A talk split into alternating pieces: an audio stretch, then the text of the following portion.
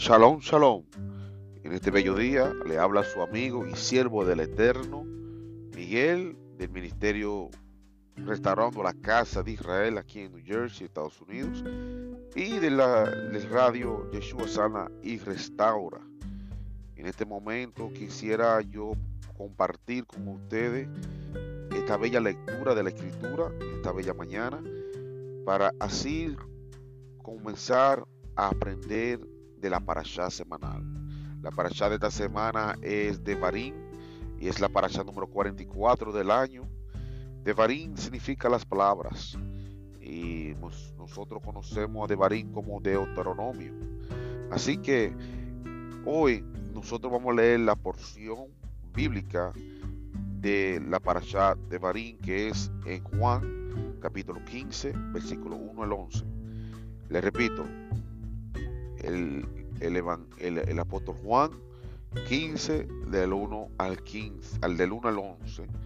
Entonces vamos a leer esta porción a ver cómo se conecta con la parashat y los profetas. Juan 15.1 dice, yo soy la vid verdadera y mi padre es el labrador. Todo pámpano que en mí no lleve fruto, lo quitará y todo aquel que lleva fruto lo limpiará para que lleve más fruto. Ya vosotros estáis limpios por la palabra que os he hablado. Permaneced en mí y yo en vosotros. Como el pámpano no puede llevar fruto por sí mismo si no permanece en la vid, así tampoco vosotros si no permanecéis en mí. Yo soy la vid, vosotros los pámpanos. El que permanece en mí y yo en él, este lleva mucho fruto.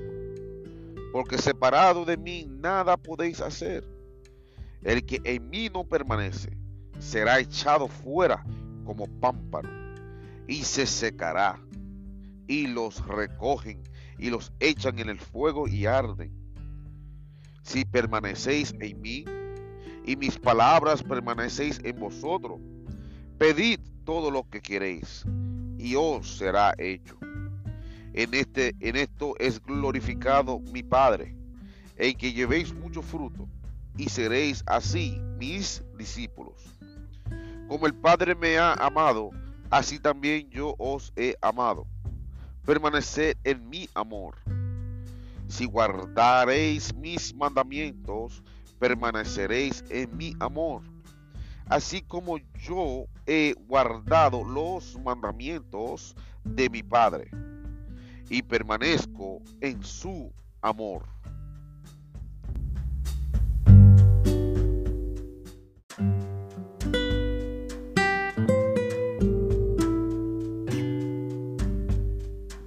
Dice el 11. Estas cosas os he hablado para que mi gozo esté en vosotros y vuestro gozo sea cumplido. Esta palabra fue leída en Juan capítulo 15, versículo 1 al 11 y pertenecen a la parashat 44 de esta semana.